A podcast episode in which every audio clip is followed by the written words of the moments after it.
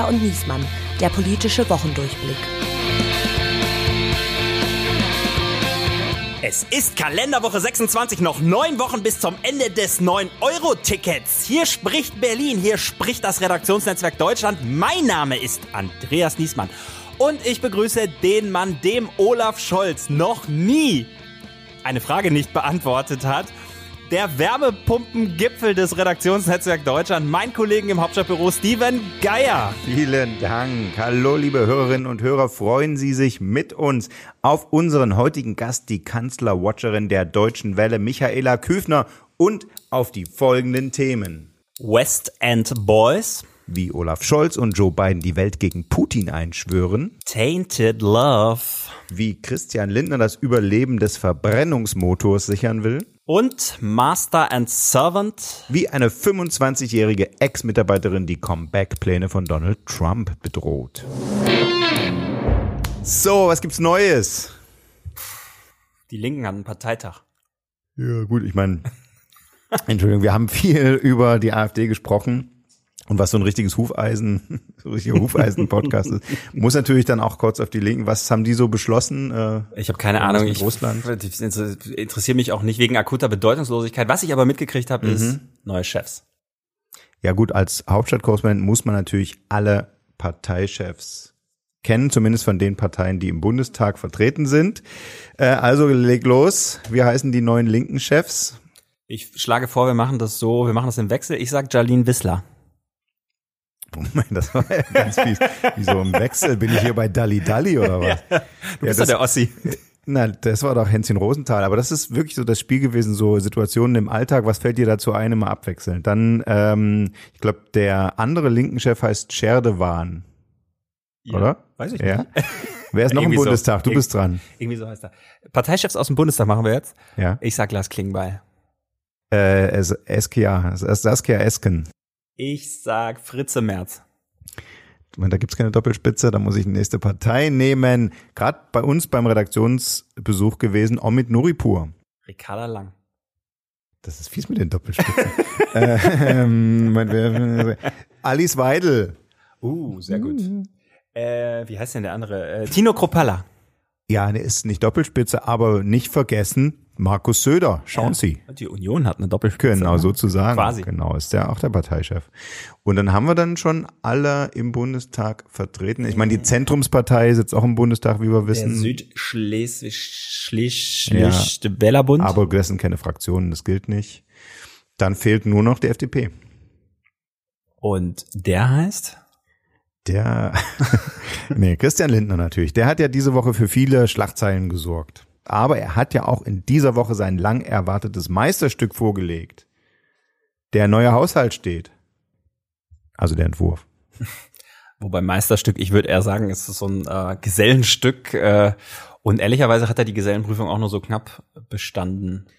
Ja, das Meisterwerk sollte ja sein, dass die Schuldenbremse ja, wieder eingehalten wird. Hat er Willst auch du damit sagen, dass ne, das klappt doch. Also Glückwunsch, lieber Christian, ja. hat er geschafft, ja, aber halt mit viel Trickserei, mit Schattenhaushalten, mit der Umbuchung von äh, Vermögenswerten, die für was anderes vorgesehen waren. Also, pff, I don't know. Ja, gut, aber apropos Meisterstück, auch der Gesundheitsminister Lauterbach hat ja das große Meisterstück vor sich. Der will ja einen sieben Punkt, sieben Säulen Plan für seine Corona-Politik im Herbst vorlegen. Und da kam diese Woche der große Evaluationsbericht, die Experten haben geguckt, welche Corona-Maßnahmen haben bisher gewirkt und dann will der Lauterbach da äh, den, den Herbst, die Maßnahmen im Herbst daran ausrichten. Das, das wird doch bestimmt auch ein Meisterstück. Ja, dass du sagst irgendwie die Corona-Politik der Bundesregierung und das Wort Meisterstück in einem Satz, das Nein, ist überhaupt die raus. Ja, die sportlich. Ja. Nee, das Meisterstück, was Lauterbach ja für mich diese Woche vorgelegt hat, war ganz klar äh, letzte Expertenanhörung zum Thema Cannabis-Legalisierung.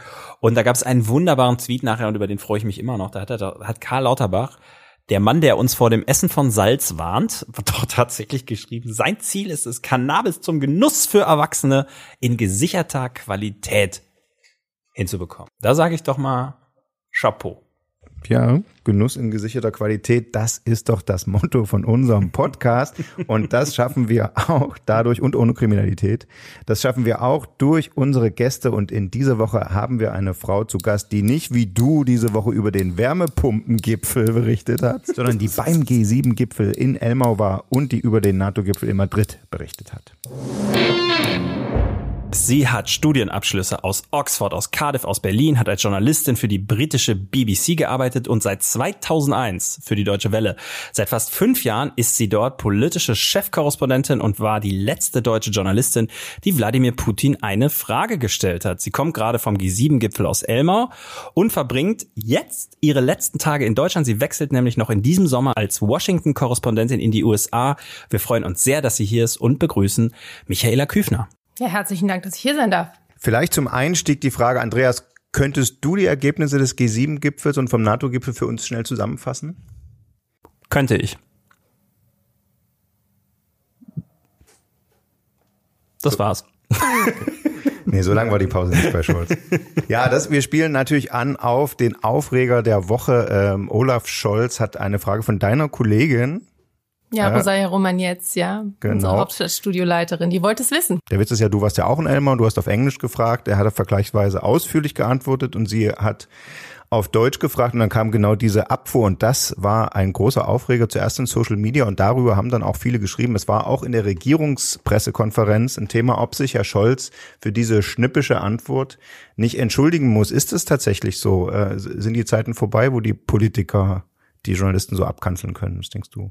Ja, also die Abkanzelei, das würde ich jetzt nochmal dahingestellt sein lassen, der ist halt irgendwo so, ne? Also meine Kollegin Rosalia, die, die wollte es halt ganz konkret nochmal wissen. Er hat ja gesagt, äh, dass man äh, die Ukraine halt in eine Lage bringen will beim Thema Sicherheitsgarantien, dass sie sich selber verteidigen kann. Und Rosalia ist aus Polen und hat auch einen ganz, äh, einen ganz klaren Draht zu den Osteuropäern, die es wirklich echt konkret von den Deutschen wissen wollen. Und Olaf Scholz ähm, wollte es nicht sagen halt. Aber mhm. er wollte auch nicht sagen, ich will es nicht sagen. Und dann hat er sie da komplett auflaufen lassen. Ich habe zwei Dinge in der Situation gedacht. Auf mich wirkt das auch wahnsinnig schroff und wahnsinnig unhöflich.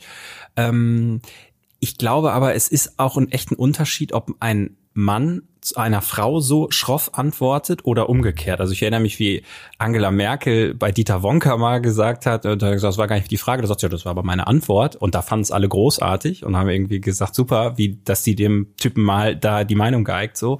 Und da war einfach die Konstellation irgendwie andersrum. Ne? Und, ähm, und hier wirkt es aber sehr, ja, schroff und machohaft. Und ähm, das ist das eine. Und das zweite, was, was mir eingefallen ist, war, was du eben auch schon gesagt hast, es ist schon so eine Masche in der Politik, das beobachte ich seit Jahren immer wieder, dass ausländische Kollegen, Kollegen von ausländischen Medien eher abgekanzelt werden als deutsche Journalisten. Ähm, was ich e, immer als extrem un, un, unhöflich und irgendwie fühle ich mich auch sehr unwohl bei. Und ich habe so das Eindruck, da hat man nicht so viel Angst vor, als Sprecher auch oder als Politiker. Äh, die, die können einem in Wahrheit ja nicht besonders wehtun, weil was interessiert es mich, wenn in einer polnischen Zeitung irgendwas Kritisches über mich steht als Bundeskanzler? Pff, mir egal.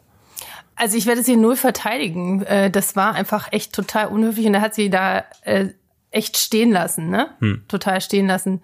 Ich will gleichzeitig aber auch schildern, dass das ähm, mich dann nicht so überrascht hat, weil sich das dem Scholz annähert, wie er in Hintergründen Klar. vielleicht auch mal ist. Und äh, das, das Thema Kommunikation drängt sich ja da auch einfach auf. Der wollte das dann auch nicht glätten in dem Moment. Ne? Also es hätte ja gereicht, wenn er gesagt hätte, da kann ich jetzt nicht weiter drauf eingehen oder das klassische, wenn ich dazu mehr sage, könnte sie das beunruhigen. ja, genau. das wäre ja auch eine Option ja. gewesen. Aber ne? steckte das, das denn, um mal inhaltlich zu reden, steckte das dahinter, dass er sagt, ja, ich kann die, die Sicherheitsgarantien, die wir der Ukraine geben, auch für eine Zeit nach dem Krieg, darum drehte sich die Frage, kann ich jetzt hier nicht einfach ausplaudern, weil Warum eigentlich? Dann weiß es der Russe oder so. Aber gleichzeitig hat er ja vorher äh, gesagt, äh, dass man darüber gesprochen hat und wohl auch relativ detailliert gesprochen mhm. hat und dass sie die Ukraine in eine Lage bringen wollen, dass sie sich selber verteidigen kann. Also jetzt mal ganz ruhig, äh, nüchtern, rein inhaltlich betrachtet, wird der einen Teufel tun mhm. und jetzt auspacken, was das bedeuten kann, weil alles, was er sagt, würde eine Reaktion von Putin hervorrufen, wie ja auch schon die NATO-Erweiterung, wie auch die Ankündigung, äh, dass man äh, ein Kommando in Polen jetzt haben will. Und äh, Putin hat gesagt, es wird dann eine entsprechende Reaktion geben wenn Waffen stationiert werden in den neuen NATO-Mitgliedern. Lass uns mal jetzt inhaltlich auf die Gipfelbilanz. Es war ja wirklich ein Gipfelmarathon, EU-Gipfel, G7 und äh, G7 in Elmau und NATO-Gipfel in Madrid. Wenn wir das alles mal zusammennehmen, ich habe öfter jetzt mal gelesen, es war eine historische Woche. Ist das berechtigt? Ja, das ist berechtigt. Hm. Es war eine historische Woche. Wir könnten das jetzt äh, da kleinteilig die Ergebnisse durchgehen. Aber der große Bogen, den ich da äh, und den wir alle da sehen konnten, ist das der Westen. Und am Ende des Tages war das der Westen auf unterschiedlichen Ebenen, der sich da getroffen hat, kapiert hat, dass er ohne äh, den globalen Süden, wie man ja gerne sagt, ähm, ne, in Zukunft nicht mehr sein kann und kein Gegengewicht ist, nicht gegen ein Russland und schon gar nicht gegen ein China.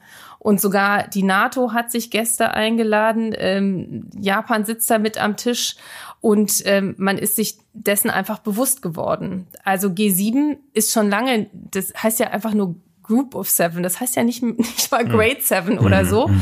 Ähm, da ist Europa komplett überrepräsentiert mit Italien, äh, Deutschland, äh, Frankreich, Großbritannien. Also vier von sieben Staaten Ton angeben, das stimmt einfach nicht hm, mehr. Hm. Und das ist die historische Zäsur, die da war. Und äh, das ist einer der Punkte, wo Olaf Scholz bewusst eine Brücke geschlagen hat, um dann zu beobachten, wie Joe Biden eine Joe Biden-Show draus macht. Hm, ja. Also ja. In, genau, in Elmar auf jeden Fall. Ja. In Elmar auf alle Fälle und mhm. bei der NATO ist das eh klar. Also genau. bei deiner das, das äh, äh, und da fühlt man sich dann doch äh, zurückversetzt in die alten ähm, Tage, äh, die wir alle, weil es gibt ja wenige Dinge, für die wir noch zu jung sind, aber das äh, die alten Tage des Kalten Krieges, wo was die Amerikaner machen zählt und alles andere, ja, ist Gedöns. Lass uns mal auf den NATO-Gipfel gucken. Was war eigentlich das äh, historisch sozusagen bedeutendere? Wo war die größere Zeitenwende darin, dass äh, Schweden und Finnland jetzt beitreten dürfen, weil die Türkei zugestimmt hat? Oder das neue strategische Konzept, wo also ganz neue Töne gegenüber Russland äh, wieder angeschlagen werden, also nicht ganz neue, neue alte?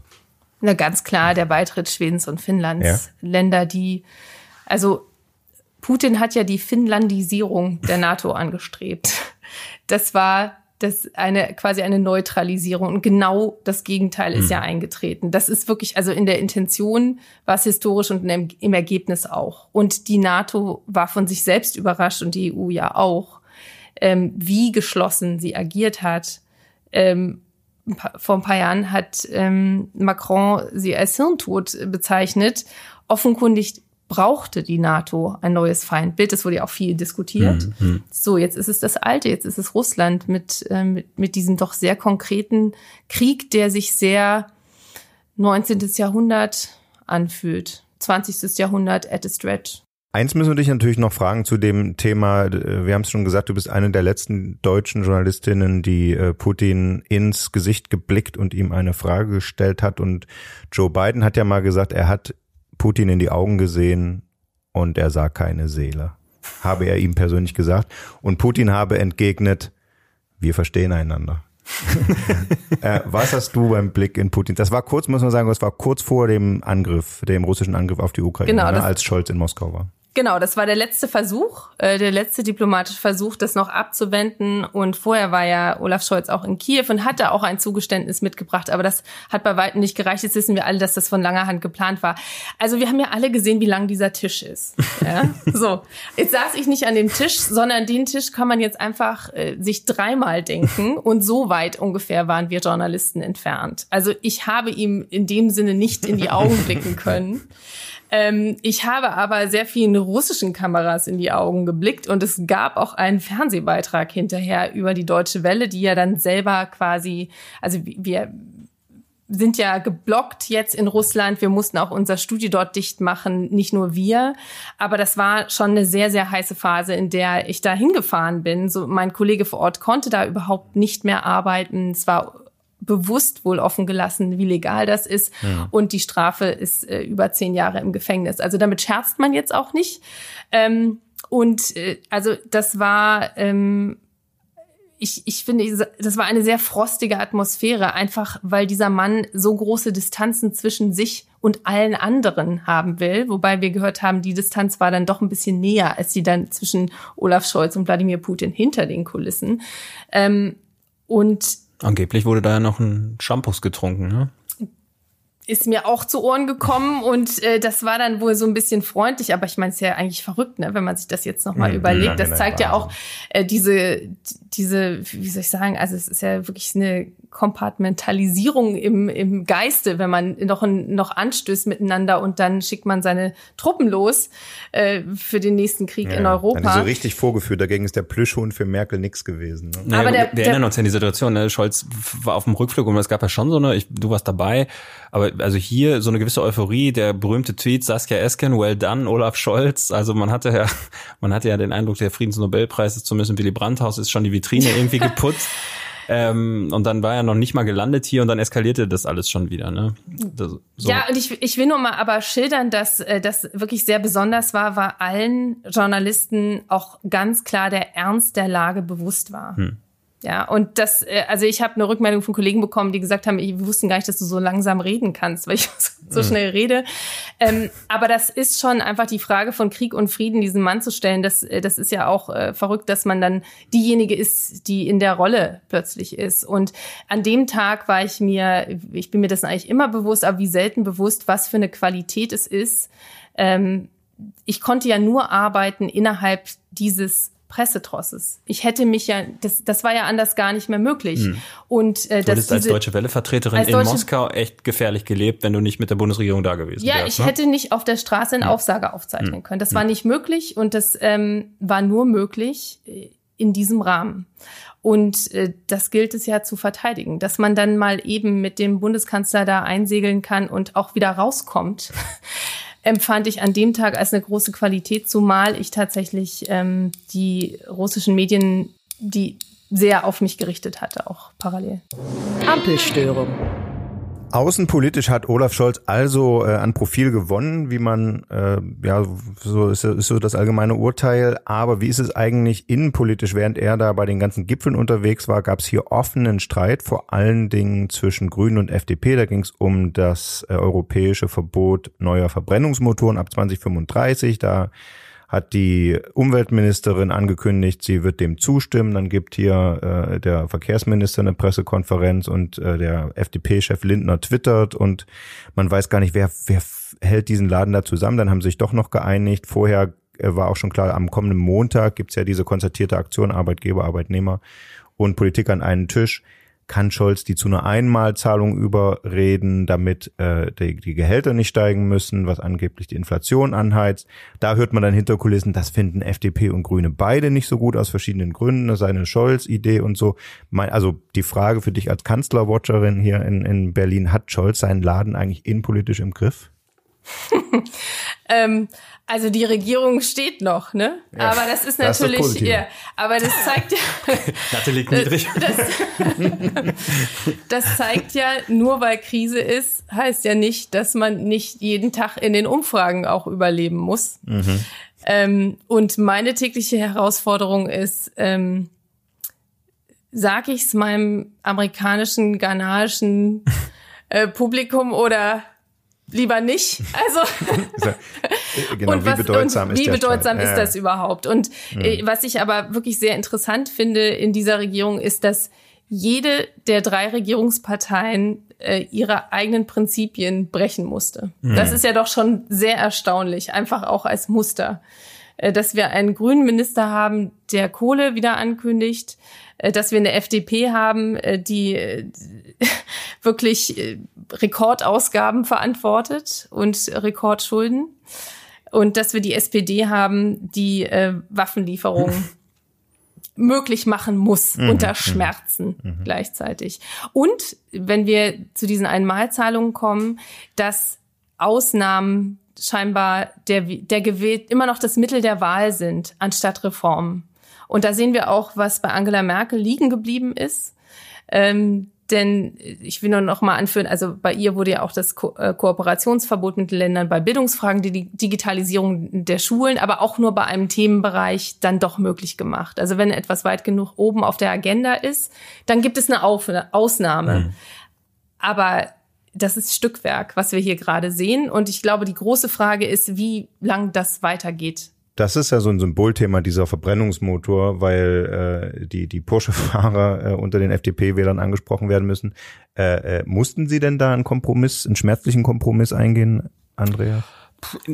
Naja, also man hat sich bei den Koalitionsverhandlungen, so zumindest meine Lesart, auch das ist ja umstritten inzwischen, aber hat man sich aus meiner Sicht ähm, auf, ein, auf eine Formulierung geeinigt, die einen gewissen Interpretationsspielraum äh, überlässt, nämlich ähm, welche Autos äh, werden eigentlich zu diesen sogenannten Flottengrenzwerten zugerechnet. Also das heißt, äh, da gibt's ja so ein EU-Ranking, wie viel alle Autos auf der Straße pro Jahr an CO2 ausstoßen dürfen und da, das geht ja sukzessive runter. Das sind die sogenannten Flottenwerte und die Frage ist quasi, mache ich daneben noch so ein Alternativsystem auf, ähm, äh, wo ich dann Autos mit E-Fuels, äh, also synthetischen, aus Ökostrom hergestellten Kraftstoffen zulasse oder packe ich das in das andere System rein? So ganz grob. Ne? Schon zu kompliziert eigentlich, aber so. Es ist wahnsinnig kompliziert. Es ist wahnsinnig kompliziert. Und, und darum geht aber dann am Ende der Streit um dieses wahnsinnig komplizierte Thema. Ähm, Mache ich da also nochmal so ein Hintertürchen auf, um äh, Verbrennungsautos, die dann mit synthetisch hergestelltem CO2-neutralem Kraftstoff dann äh, fahren können oder nicht.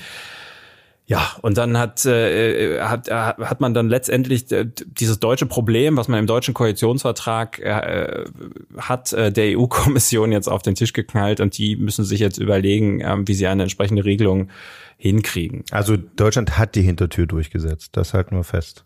Absolut. Aber da steht ja auch eine Verbrennungsmotorenindustrie dahinter. Ja, die, aber hat die, die, nicht maßgeblich, also fast alle großen Player gesagt, dass sie sowieso bis 2030 auf Elektro umstellen wollen? Wer will denn, für wen hat denn Christian Lindner überhaupt gekämpft? Ja, das ist halt die Frage, die ich mir auch stelle. Plus, man muss sagen, der BDI hat heute gesagt, also der B, die FDP hat jetzt ja gejubelt, wir ja. haben die Hintertür, der BDI sagt, das ist eine totaler Mistentscheidung, bla bla bla. Eh, ja. Also am Ende ist es gar nicht so klar. Ich glaube, ich glaube, im Kern geht, läuft es doch darauf hinaus, dass die großen Autobauer, und zwar alle, bis 2035 eh weitgehend ausgestiegen sein werden. So, weil niemand, äh, wahrscheinlich in vier, fünf Jahren kein Mensch mehr hier in Deutschland sich noch einen Verbrenner freiwillig als Neuwagen kauft. Wir reden nicht über den Bestand, wir reden nicht über Gebrauchte, wir reden über Neuwagen. So. Am Ende ist es eine Riesensymboldiskussion aus meiner Sicht. Ähm Gut, die FDP hat sich einen Punkt geholt. Also den haben sie politisch offenkundig gebraucht. Und äh, aber wir sehen das ja auch beim Thema ähm, Nuklearenergie, also Atomenergie in Deutschland. Ja, das ist ja auch, also ich weiß nicht, habt ihr jetzt schon den definitiven Experten gefunden, ob es jetzt Sinn macht oder nicht? Weil das ist ja eine. Eine neutrale Instanz wirst du nicht finden, fürchte ich. Eben, also das ist hochkomplex. Ja. Und ähm, man kann versuchen, das jetzt komplett sachlich äh, durch äh, rational durchzudeklinieren und dann kommt wieder ein anderer Experte um die Ecke oder die Atomindustrie, die sagt, ja, also äh, und die sagen auch immer widersprüchliche Sachen. Die einen sagen, nee, wir haben nicht genug Brennstoffe, die anderen sagen, es ginge schon. Ja, also das da muss man wirklich noch mal eine eigene ja. Folge zu machen zur Atomkraft. Wobei, wobei bei der Debatte kann man aber bei allem und ne, wir haben natürlich auch überlegt, gibt es irgendeine Instanz, die uns das jetzt mal neutral sagen kann? Gibt es in diesem Energiebereich nicht, weil jeder ist da irgendwie Partei oder zumindest ideologisch irgendwie geprägt. Aber sagen wir mal, Robert Habeck redet sich ja den Mund fusselig auch auf seinem Insta-Kanal und da fand ich, hat er vor kurzem irgendwie einen Beitrag gemacht, der wirklich also wo es irgendwie schwer ist, gegen anzuargumentieren, auch wenn ich mir die andere Seite anhöre. Ja, dann sagt, okay, ich erräumt ein, das ist möglich, man kann diese Dinger länger fahren, technisch Thema, aber regulatorisch müsste man sich dann eigentlich hinstellen, in eine Vorleistung gehen und sagen, wir verzichten jetzt auf Sicherheitsüberprüfungen und lassen die Dinger dafür am Netz und dann in der Abwägung Risiko, was bringt es und das Risiko, ein ungeprüftes Atomkraftwerk länger laufen zu lassen, sage ich, das mache ich nicht. Und die Abwägung, was bringt es, ist nämlich nicht so viel, fünf Prozent genau. vom Energiebedarf und alles für den Strom und Strom ist gar nicht und das nicht große Wärme. Thema, so, sondern Wärme. Ja. Genau. Und das, und das ist ja eigentlich unstrittig auch. Also selbst Markus Söder würde an der Stelle ja erstmal nicht widersprechen, also er räumt ja ein, es geht. Nur Markus Söder kommt in der Abwägung halt zu einem anderen Punkt und sagt, lass uns das machen. Ja, der kommt in der Abwägung zu dem Punkt, sagt, wie kann ich die Ampel vorführen? Äh, Eben, der würde auf alle Fälle widersprechen. ja, der ist völlig, ich meine, der war ja der laut, nach Fukushima, der am lautesten danach geschrien hat, einen schnellen Atomausstieg hinzukriegen. Dann ging ihm das nicht schnell genug, was Schwarz-Gelb in Berlin machen wollte. Und dann schreit er am lautesten, wenn es darum geht, dass ein Atomendlager gesucht wird, dass Bayern auszuschließen ist und so. Also das, den finde ich nur am wenigsten ernst zu nehmen. Das muss man festhalten. Ja gut, aber er ist einer der Lau Lautsprecher, vorantreibt. der Lautsprecher, der es vorantreibt. Ja. Lindner hat sich ja angeschlossen, letztendlich ja auch in der Abwehrhaltung gegen die Union, weil das ist natürlich das Spiel, was da auch die ganze Zeit so ein bisschen läuft, dass, äh, dass die Union die FDP vor sich her treibt. Ne? Und Lindner dann oft auch quasi auf Druck von Merz, von Söder irgendwie reagiert, zumindest ist das so mein Ich Eindruck. möchte zu Protokoll geben, dass der letzte Atomausstieg, den Deutschland beschlossen hat, ein schwarz-gelber war. So. Die offene Rechnung. Naja, gucken wir mal in die USA. Äh, Michaela, du bist auf dem Sprung in die Staaten. Ab Juli bist du USA-Korrespondentin, hast aber vorher auch schon viel Zeit da verbracht und hast bestimmt mit so viel Popcorn wie wir vor den Anhörungen, nee, du warst ja in Elmau, aber jetzt, Ich habe das aber sehr wohl mitgekriegt. genau, also Cassidy Hutchinson, eine junge Frau Mitte 20, hat als Beraterin von Trumps Stabschef im Weißen Haus gearbeitet, Mark Meadows, und hat das Ganze, ähm, was vor dem Kapitolsturm am 6. Januar äh, im Weißen Haus passiert ist, mitbekommen und dort zu Protokoll gegeben unter Eid. Alle halten sie für glaubwürdig außer Trump selbst und sein engster Kreis. Und sie hat unter anderem erzählt, die haben das vorher schon geplant. Giuliani habe ihr schon am 2. Januar gesagt, oh, das wird ein großer Tag, da, da äh, du wirst sehen, der Präsident wird da sein, alle werden sich freuen. Und Meadows, der Stabschef, ihr direkter Chef, hat gesagt, er hat Sorge, was da passiert. Die wissen, die Leute werden bewaffnet sein. Äh, Das war also alles von Trump bewusst herbeigeführt. Das ist das äh, Beachtliche daran. Ist das eigentlich nur eine saft saftige Soap-Opera oder ist das politisch relevant, was da passiert ist? Also ich nehme an, wir, wir hoffen ja alle, dass es politisch relevant ist. Wir sind ja doch da einiges gewohnt. Also mein, mein erster Gedanke war auch, ja gut, äh, ich, ich freue mich äh, auf das Team da drüben. Äh, Ich glaube, ich kann da wirklich, die, die brauchen wirklich noch jemanden, wenn man sich das anhört. Ähm, auch, dass ähm, Donald Trump gesagt hat, er will die Metalldetektoren abgebaut haben. Es ist ihm völlig egal, also nicht nur egal, also man kann ja auch sagen, der wo wollte, dass bewaffnete Leute da rein können. Mike Pence, sein Vizepräsident, er hätte wohl gesagt, er hätte es verdient gehabt, dass er äh, eventuell dann zu Tode kommt. Also die das muss Bedrohung, man sich dass die mal Leute, vorstellen. genau, dass die Leute schreien, hängt ihn. Zumindest diese Bedrohung habe er verdient gehabt. Ja. Genau.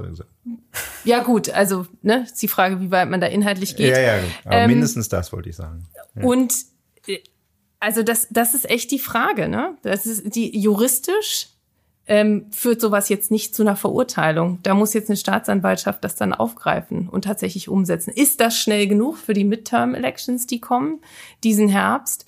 Und wenn wir, wir sitzen ja fassungslos davor, also wenn ein Politiker seinem Security-Chef an die Gurgel geht und äh, sagt, fahr mich jetzt dahin. Und Ich seine, bin der Präsident, ich fahr mich dahin. Prä- Ja, I'm the fucking president. ja ich glaube, das wird mit effing übersetzt im Englischen. Ja, wir können. Ja Ihr könnt das reden. sagen, ja. ja. Ähm, Ja, der wollte sich da an, an, auf die Stufen des Kapitols stellen und die Arme hochstrecken und sagen, wir haben den Wahlbetrug abgewendet. So hat er sich das vorgestellt, offensichtlich. ne? Genau, und die, die Frage ist jetzt, ob die Fans und vor allen Dingen die Republi Republikanische Partei, die es ja nicht geschafft hat, sich von Donald Trump loszusagen, weil er einfach ungebrochen so populär ist. Und wenn man dann mit staunenden Augen beobachtet, dass ihn das womöglich noch populärer macht.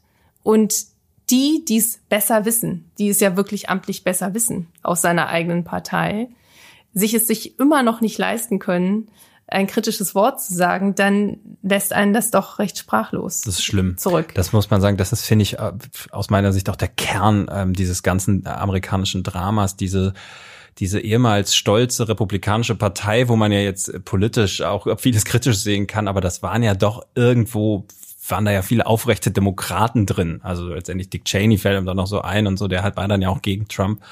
Und dass das Gut, seine Tochter führt jetzt die Befragung, ja, nicht umsonst. Also Aber dass diese Partei jetzt nur aus so Wendehälsen und rückgratlosen, äh, ja, ich weiß gar nicht, äh, wirbellosen Gestalten irgendwie. Ja, die haben halt gesehen, dass bei den republikanischen Vorwahlen die ausgesiebt werden, die was gegen Trump gesagt haben. Also du, du bist da einfach politisch nicht mehr handlungsfähig, wenn du Trump kritisierst. ja, aber das ist halt dann tatsächlich der, der direkte Weg. Und wir hatten den Begriff, den gab es ja auch schon, diesen Trumpismus der, was, worunter man ja letztendlich auch nichts anderes versteht als so ein Weg in so eine Art faschistisches äh, Regierungssystem. Und wenn man das jetzt hört, was er davor hatte, ähm, irgendwie lacht man ja noch drüber, weil es alles irgendwie so skurril und so lächerlich ist und weil wir ja tief in uns drin doch nicht glauben, mhm. dass der es staatsstreichmäßig geschafft hätte, die USA dann zu übernehmen. Also wir hätten ja doch gedacht, dass in diesem System der Checks and Balances da irgendwo äh, also diese Demokratie dann noch, doch noch robust genug ist, sich zu wehren. Aber der Angriff und der Versuch, es zu unternehmen,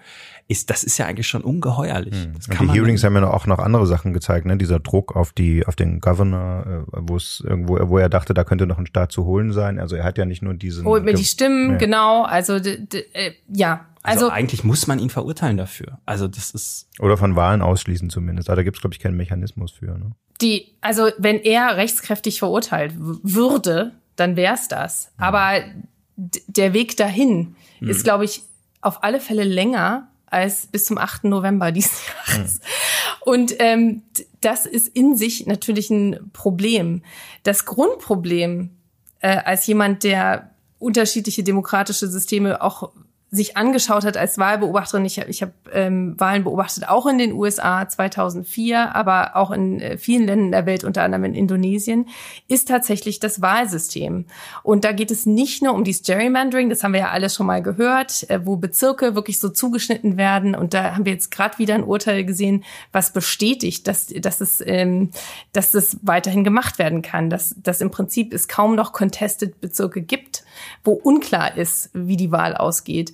Ähm, das Grundproblem ist, dass es diese Kultur des ähm, Kompromisssuchens nicht geben kann in einem System, wo es äh, nur zwei Parteien gibt. Mhm. Entweder du bist für oder gegen etwas, aber es gibt diesen Middle Ground nicht mehr.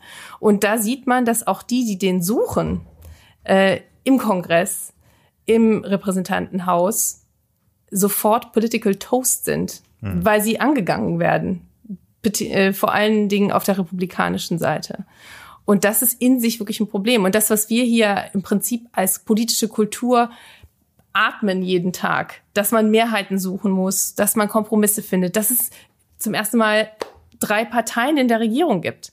Ähm, das ist völlig fremd in den USA und äh, jetzt mal von dem System der Wahlmänner ganz abgesehen, aber jeden, den man trifft in den USA, also die, die sind hundertprozentig überzeugt, ist the greatest democracy in the world und es ist auf keinen Fall irgendwas nicht in Ordnung. Ja, ich, das ist ein guter Punkt, ähm, nämlich diese, wie, wie gut sind die eigentlich informiert? Das ist ja bei den Hearings zum Beispiel auch so, Fox News hat nicht darüber berichtet.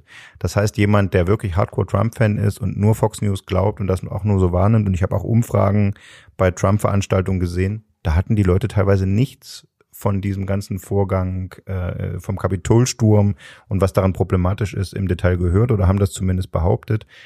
Und ich meine, ich glaube, wenn man einen Schritt zurücktritt, in den USA funktioniert die Gewaltenteilung nicht mehr. Weder sind die Medien eine unabhängige vierte Gewalt, noch sind die Gerichte und das oberste, der oberste Gerichtshof räumt ja gerade innerhalb von zwei Wochen mit so vielen Sachen äh, auf, die da als Gesetz galten, aus parteipolitischen Motiven heraus letztlich. Ja, es gibt jetzt eine republikanische Mehrheit im obersten Gericht und das Roe versus Wade, also das Recht auf Abtreibung, das war wirklich undenkbar, dass das abgeräumt wird. Das ist wirklich schockierend. Und das ist aber, das zeichnet sich ab, dass noch mehrere andere äh, Grundsatzurteile eventuell nochmal hinterfragt werden könnten. Und das ist tatsächlich eine Veränderung, die vor allem die Glaubwürdigkeit der Demokratie ähm, betrifft. Und das ist in sich ja eine Gefahr, wenn, wenn die Menschen kein Vertrauen mehr in, in diese Gewaltenteilung, in dieses System haben.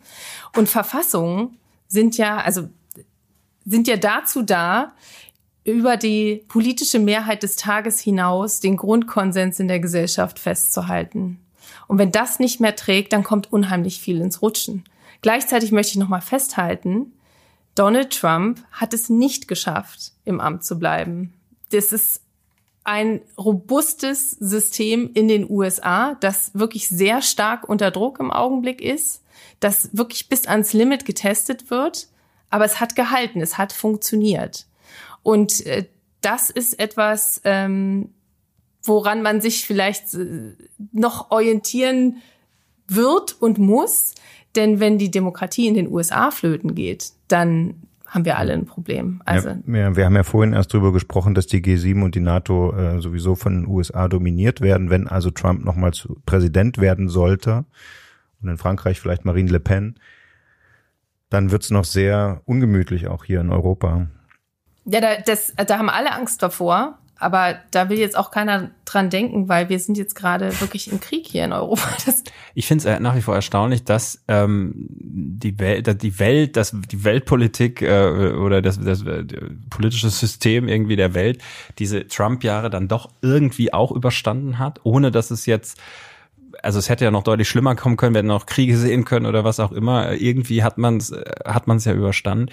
Aber wir sehen ja schon, dass dieses vergiftete Erbe, was er da auch im Supreme Court, im Verfassungsgericht äh, hinterlassen hat, jetzt einfach nachwirkt. Ne? Und ähm, das hat man ja auch damals schon gesagt. Das ist wahrscheinlich die fundamentalste Veränderung, die er da dem Land aufgedrückt hat. Und das merken wir erst jetzt quasi. Absolut. Institutionen tragen Demokratie. Äh, hm. das ist, also ich habe ja mal eine NGO mitgegründet, Democracy Reporting International, die befasst sich genau mit solchen Fragen, Institutionen, auch wie Verfassungen gebaut werden, dass man mindestens zwei Drittel Mehrheiten haben sollte, für, um eine neue Verfassung zu beschließen, äh, siehe Tunesien, damit sowas gesellschaftlich getragen wird.